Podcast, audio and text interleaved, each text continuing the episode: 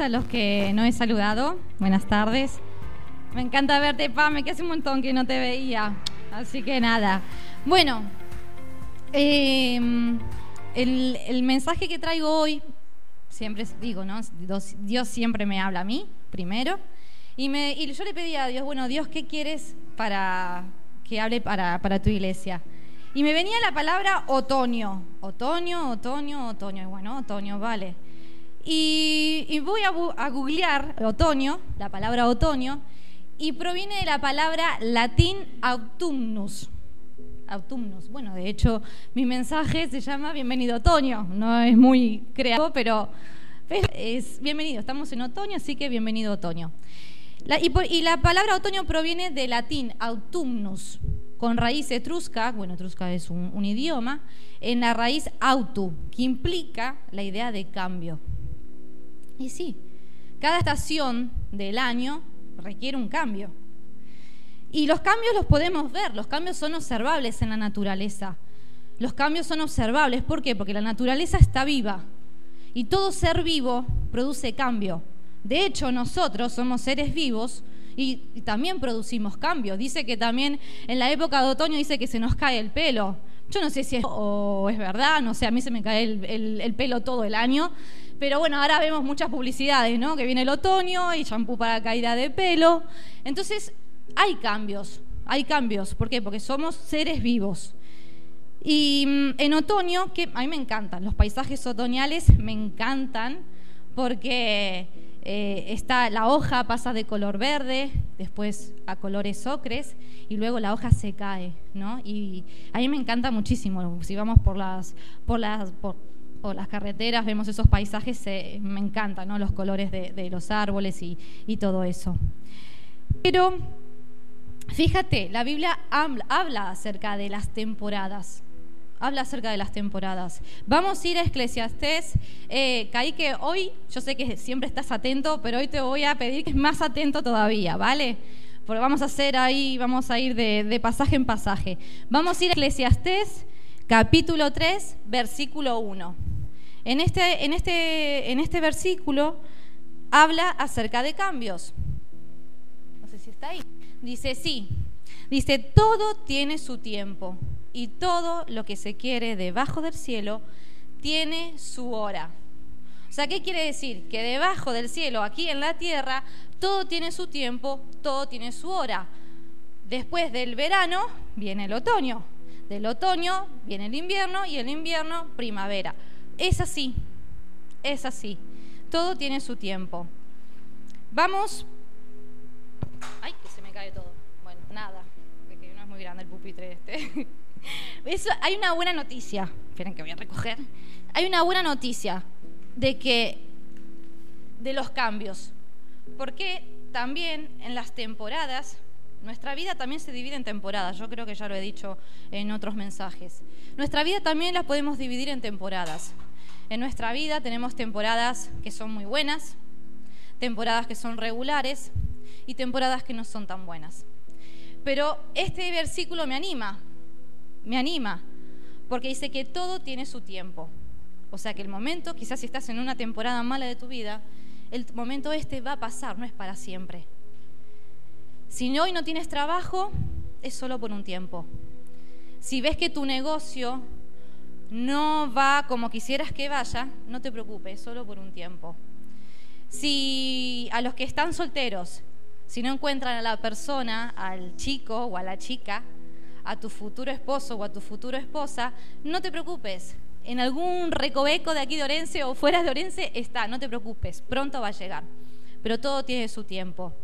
El secreto, el secreto para que te vaya bien en las temporadas difíciles, escucha bien lo que te voy a decir, el secreto para que te vaya bien en las temporadas, o que por lo menos las sepas gestionar las temporadas difíciles de tu vida, es que nunca tomes decisiones permanentes, una decisión o decisiones permanentes en un problema temporal. No sé si me explico. Por ejemplo, no estoy hablando en cuanto, por no sé, eh, me he quedado sin trabajo, tengo unos ahorros ahorrados y quiero montar un negocio. te puede ir bien, te puede ir mal, pero yo no me refiero a ese tipo de decisiones.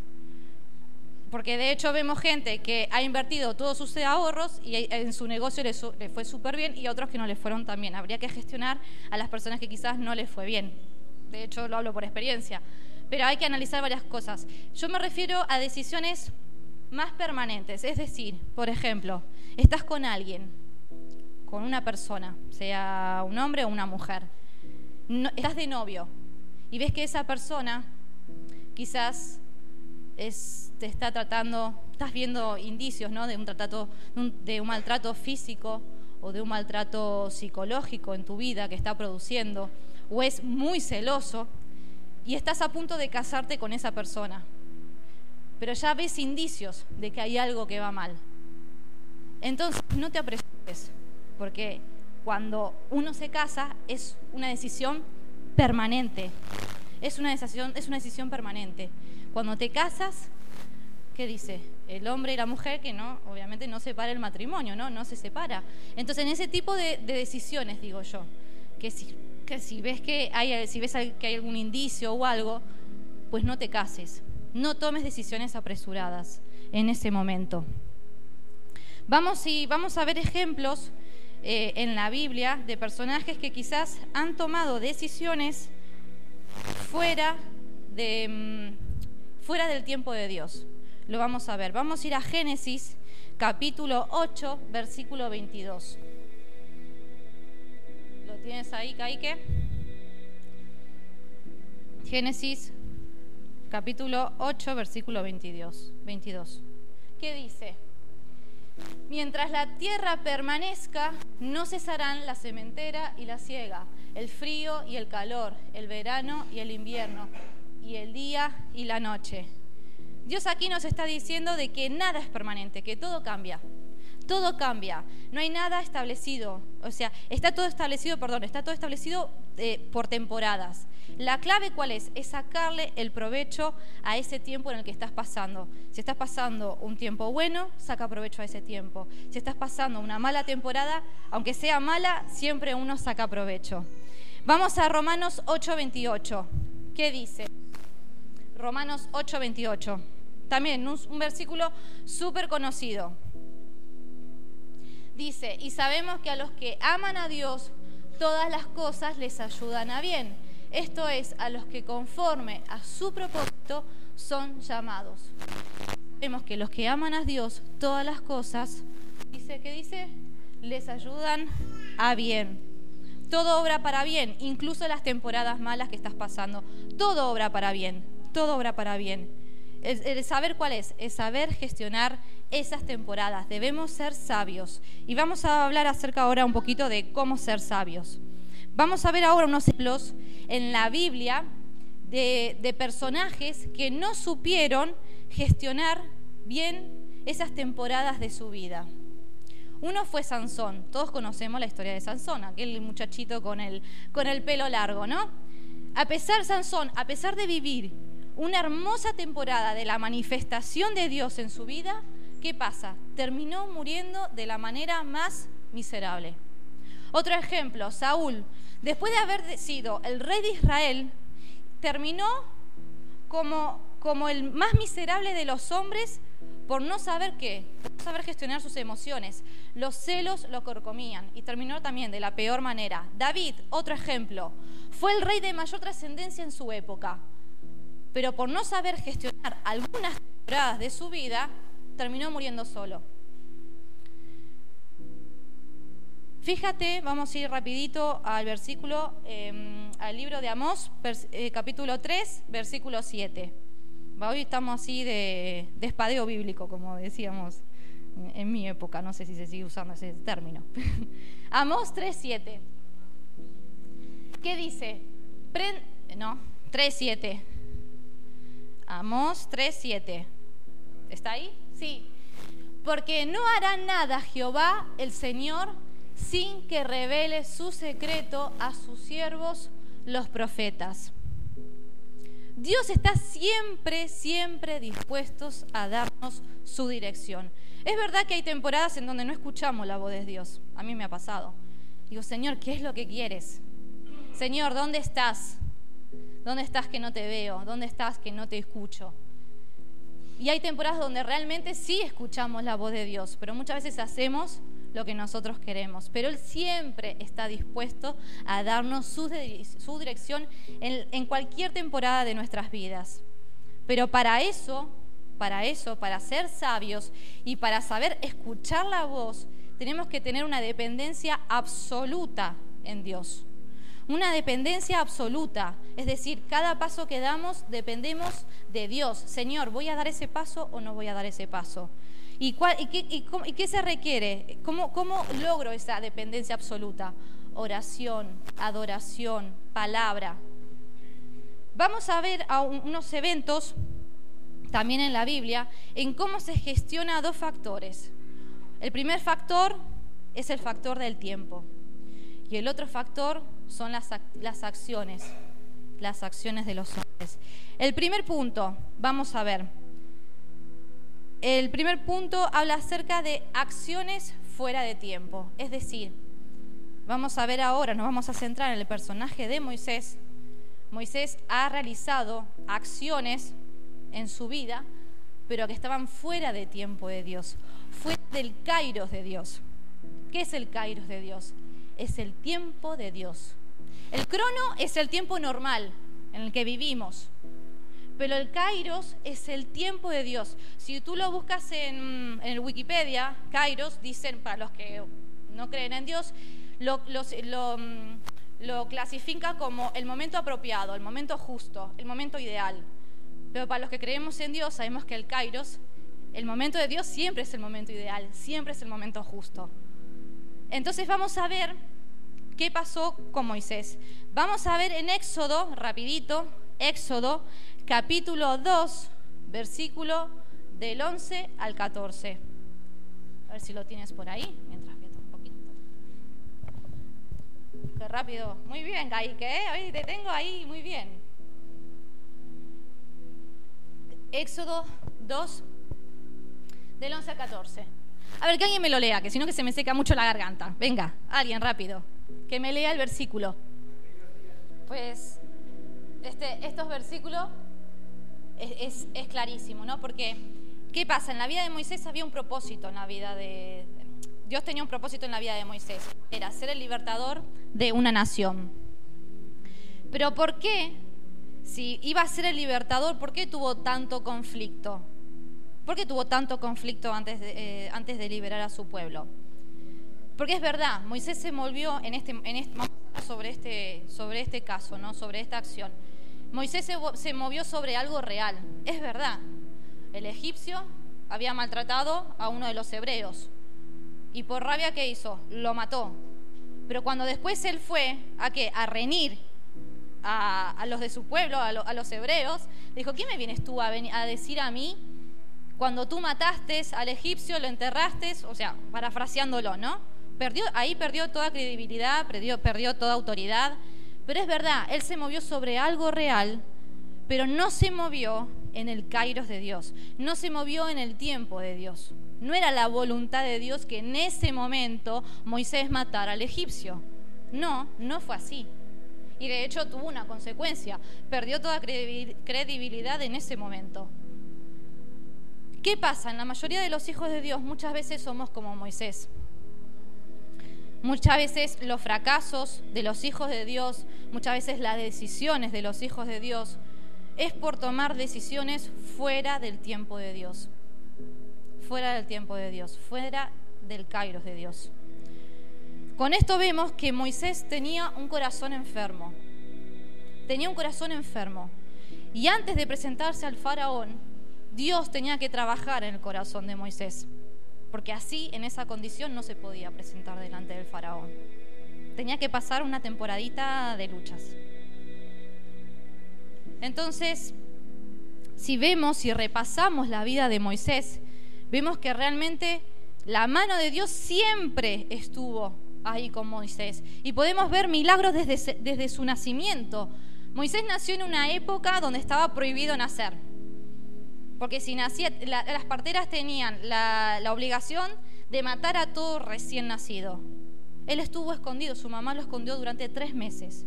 No, los descubrieron. ¿Qué pasa? Que también otro milagro, ¿qué pasó? La madre preparó una, arquilla, una cesta, ¿no? Lo puso ahí en, el río, esa arquilla no se hundió, no lo comió ningún animal en el río. Y otro milagro que pasó, justo se iba a bañar, ¿quién? La hija del faraón. Y de casualidad, cuando se fue a bañar, encuentra que la barquilla tuvo misericordia de Moisés, lo adoptó. Y otro milagro, mandó a una hebrea que lo criase. ¿Y quién vino a criarlo? Su propia madre.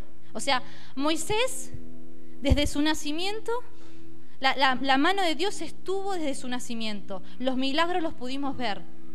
Pero así todo, Moisés tenía un corazón enfermo. Y Dios tenía que confrontarlo. Vamos a ir a Éxodo, capítulo 4, versículo del 6 al 7. Muy bien. Éxodo 4, del 6 al 7. Dice, le dijo además Jehová a Moisés, mete ahora tu mano en tu seno. Y él metió la mano en su seno, podemos decir su corazón. Y cuando la sacó, he aquí que su mano estaba leprosa como la nieve. Y dijo, vuelve a meter tu mano en tu seno. Y él volvió a meter su mano en su seno y al sacarla de nuevo del seno, he aquí que se había vuelto como la otra carne. Bueno, aquí, si vemos el contexto, ¿sí? Eh, bueno, Moisés le estaba pidiendo ¿no? a, Dios que, como, ¿cómo? A mí no me van a creer, que entonces Dios le estaba diciendo, no le estaba dando señales para el pueblo. Pero también podemos ver un mensaje aquí.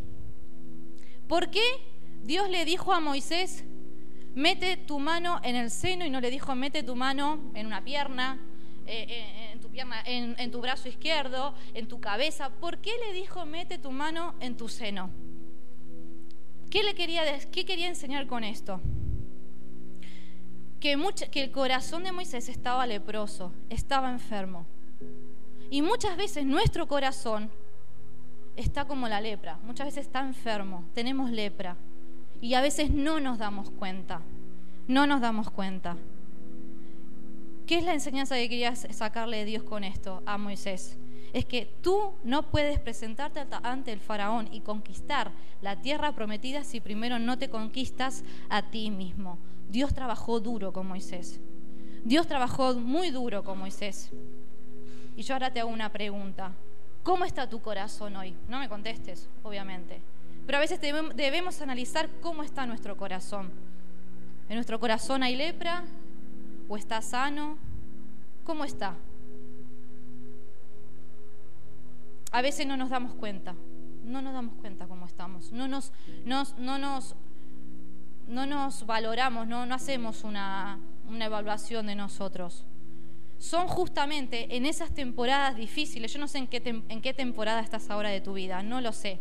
Quizás estás en una temporada de primavera, linda, flores y floreciente, o quizás estás en una temporada de invierno o de otoño donde hay mucha lluvia y sientes que las olas te tapan.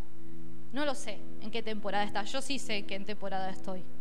Pero justamente en las temporadas, si estás en alguna temporada difícil de tu vida, es donde tienes que aprovechar porque Dios quiere limpiarte de toda lepra, si, si es que hay en tu corazón. Tienes que dejarte moldear, tienes que dejarte sanar por Dios en, esa enfermedad que pueda haber en, tu corazón.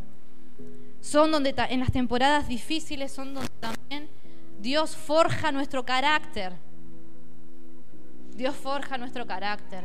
Yo muchas veces lo dije y lo sigo diciendo, yo no soy la misma Romina de hace un año atrás. Y gloria a Dios por eso. Porque fue en las, temporadas difíciles donde Dios tuvo que forjarme y duro, ¿eh? Muy duro. Y muchos de los que están aquí también me podrán decir lo mismo, ¿no? Mm, experiencias en sus vidas de cómo Dios estuvo trabajando en aquella temporada. Cuando el carácter, cuando tu carácter es trabajado por Dios, a cualquier situación, a cualquier temporada de tu vida, podrás decir, yo sé que mi redentor vive y que con él me levantaré, como dijo Job en su momento. Amén. Yo sé que mi redentor vive y con él me levantaré. ¿Por qué? Porque sé quién soy. Cuando, te forja, cuando, cuando Dios te forja el carácter, sabes quién sos, sabes quién eres, sabes a dónde vas, sabes quién te llamó. No tienes una doble vida. Cuando tienes el carácter forjado, tienes esas ideas bien claras. Ahora, cuando no tenemos esas ideas claras, todavía Dios tiene que seguir machacando ahí. Vamos al segundo punto. El segundo punto es conocer los tiempos de Dios para administrar, conocer los tiempos para administrar el alma. El alma, el alma tan bonita que suena, que si no tendríamos alma seríamos robots, es verdad.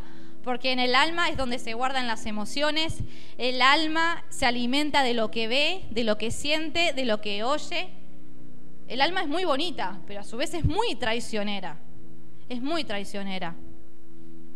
Muchas veces el alma entra en conflicto con el kairos de Dios. Porque muchas veces el alma se, guía por el crono, por el tiempo que estamos aquí, el tiempo que transcurre aquí en la, tierra. Pero no espera el kairos de Dios, no espera en el tiempo de Dios. Entran en conflicto, entran en conflicto. Mi oración siempre en mi vida, ¿no? Es que mi alma y mi espíritu estén alineados, porque cuesta que estén alineados, alma y espíritu. Vamos a ir a otro ejemplo para, para ver este punto.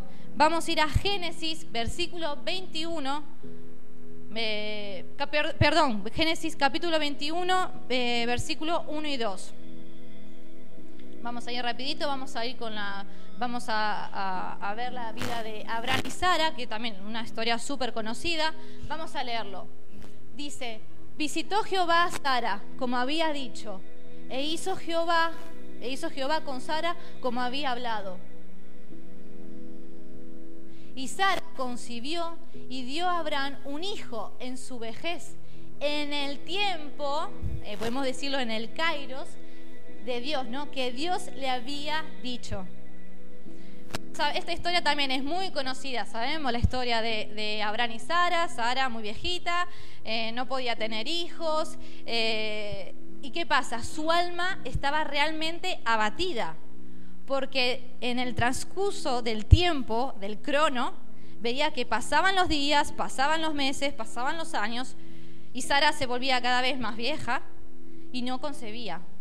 De hecho, de hecho, al basarse en, en ver lo que estaba pasando en el tiempo de aquí, de la tierra, le agarró tanta angustia que ¿qué dijo? Abraham, vete, júntate con Agar, ¿no? Dice, yo no voy a tener hijos. Y ya había tenido una promesa de Dios antes de que Abraham iba a tener descendencia. Pero Sara no supo esperar. No supo esperar. No supo esperar. Y de hecho, bueno, después hubo ahí un conflicto, ¿no? Entre Ismael, y Isaac, bueno, en fin, no lo vamos a, a hablar ahora. La pobre Agar se tuvo que ir al desierto. Pero quiero decir que el alma de Sara estaba tan abatida y se guiaba tanto por lo que estaba viendo, por lo que estaba oyendo, estaba viendo que su cuerpo se iba deteriorando y que era imposible concebir un hijo, terminó concibiendo. Pero ¿qué pasa? Su alma estaba abatida, normal. Dios sabe que muchas veces la espera es difícil para nosotros. Dios sabe que es difícil. Dios sabe que cuando estás en paro y estás buscando trabajo y no sale nada, que no suena el teléfono, que no hay ningún correo electrónico donde te diga, ay, sale una oferta para ti. O sea, Dios sabe que es difícil esperar. Dios sabe que, si hay algún problema en tu familia, en las relaciones con tus hijos, y ves que van pasando los días, como pedía Sara, ¿no? Pasaban los días, pasaban los meses y que tus hijos siempre están igual, que no cambia, que tu marido no cambia, que tu mujer no cambia. Y sigues ahí esperando. Dios sabe lo difícil que es. Dios sabe cuando estás esperando por un milagro. Llámale sanidad, llámale lo que sea. Dios sabe.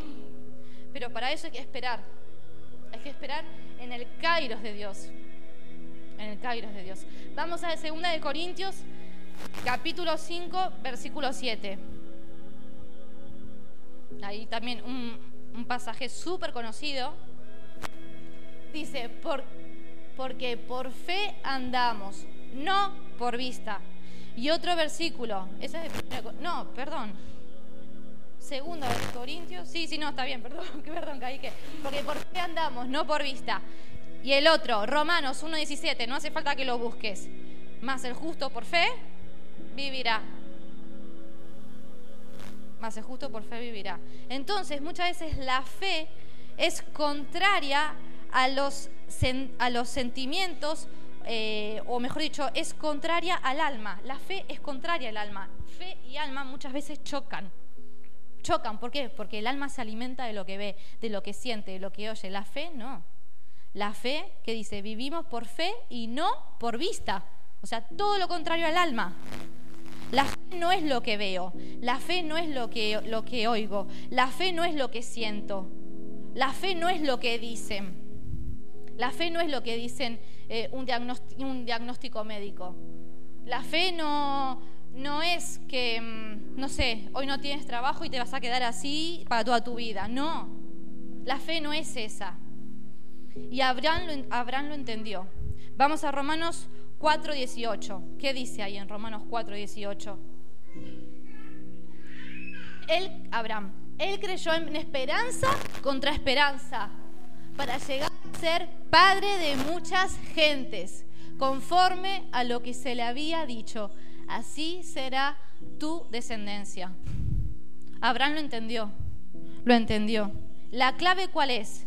Saber gestionar las temporadas en las que estamos viviendo, saber gestionar las emociones, saber gestionar nuestras acciones, no ser como Moisés, que se apresuró en un momento en, el cual no era el momento de Dios.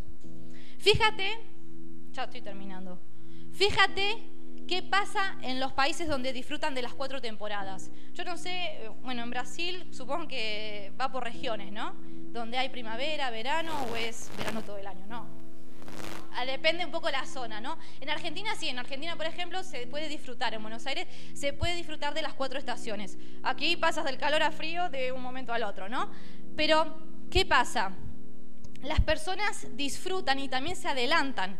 Por ejemplo, ahora, cuando sabemos que viene el fresquito, sacamos, quitamos la manta de, verano por la de invierno, lavamos edredones, lavamos...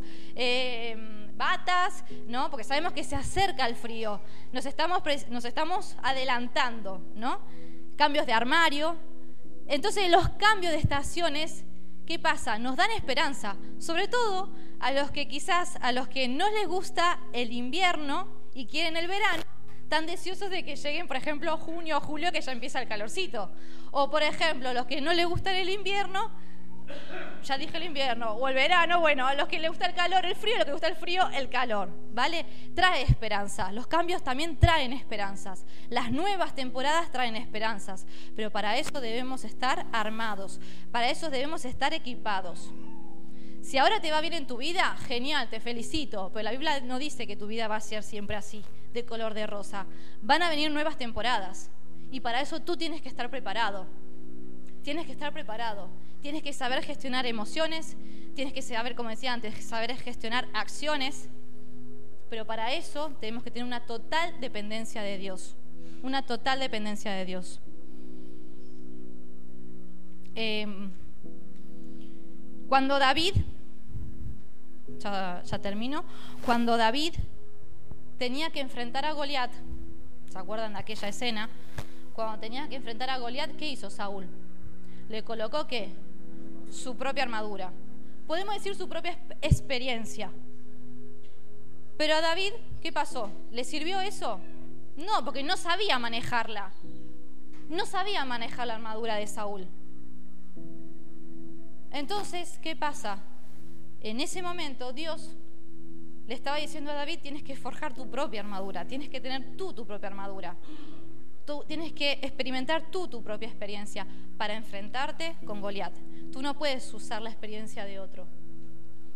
Tú no puedes usar la armadura de otro para enfrentar una nueva temporada en tu vida. No, Dios te va a crear una nueva armadura para enfrentar esa temporada, para enfrentar a tu Goliat. Amén. Terminando, Filipenses, el último versículo. Filipenses capítulo 4 versículo del 11 al 13. ¿qué dice? Esto lo dice Pablo. No lo digo porque tenga escasez, pues he aprendido a contentarme con cualquiera que sea mi situación. Sé vivir humildemente, sé vivir humildemente y sé tener abundancia en todo y por todo. Esto y enseñado, bueno, ah, estoy enseñado así para estar saciado como para tener hambre, así para tener abundancia como para padecer necesidad. Todo lo puedo en Cristo que me fortalece. Todo lo puedo en Cristo que me fortalece. Y para cerrar, quería cerrar con, con una frase que me encantó, que dice, la temporada que estés viviendo jamás, escúchame bien, jamás debe ser el árbol que te invita ver el bosque que hay detrás de él. Lo vuelvo a repetir, la temporada que estés pasando, que estés viviendo, jamás debe ser el árbol que te impida ver el bosque que hay detrás de él. Y a mí esto particularmente me tocó muchísimo, porque hoy hace exactamente un año, hoy, hoy es 27, estábamos ingresados en Santiago con Sofía. Estaba muy mal y un año atrás estoy aquí, predicando. Yo al principio veía un árbol y no veía el, el bosque que tenía detrás. Son temporadas. Maxi, puedes pasar, por fin. Y quería terminar con cantando